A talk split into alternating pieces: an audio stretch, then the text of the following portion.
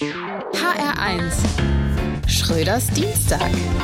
Große Kritik an Frank-Walter Steinmeiers Idee für ein Pflichtjahr. Aber warum eigentlich, wenn der Bundespräsident ein Jahr lang seiner Pflicht nachkommen möchte? Dann soll er doch. Warum nicht im Alter mal was Verrücktes machen? Irgendeinen Sinn muss seine zweite Amtszeit ja haben. Steinmeier könnte doch in Gerhard Schröders alten Büros einen Laden für Secondhand-Kleidung und Vintage-Mode eröffnen. Doch prompt wurde daraus der obligatorische Generationenkonflikt. Die Jüngeren wollten die Boomer und Senioren zum Babysitting und zur Hausaufgabenbetreuung schicken, während die Älteren die Lausbuben und Mädchen zum Spülen der Schnabeltassen ins Seniorenheim einweisen wollten. Dabei hatte Steinmeier selbst gar nicht von jungen Leuten im Besonderen gesprochen.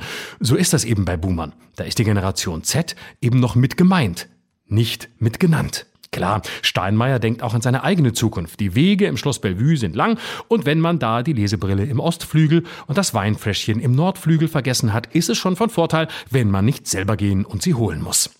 Olaf Scholz denkt nun über einen eigenen Pflichtdienst für Frank-Walter Steinmeier nach, einen sogenannten Schweigepflichtdienst. Da geht Olaf Scholz seit Amtsantritt mit gutem Beispiel voran.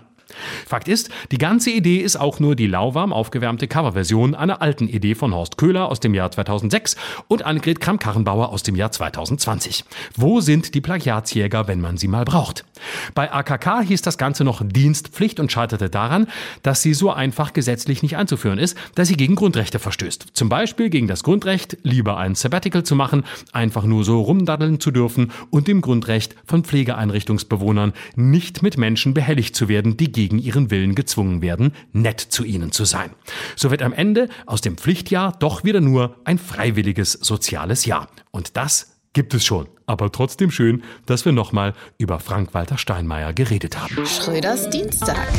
Auch als Podcast auf hr1.de. HR1. Genau meins.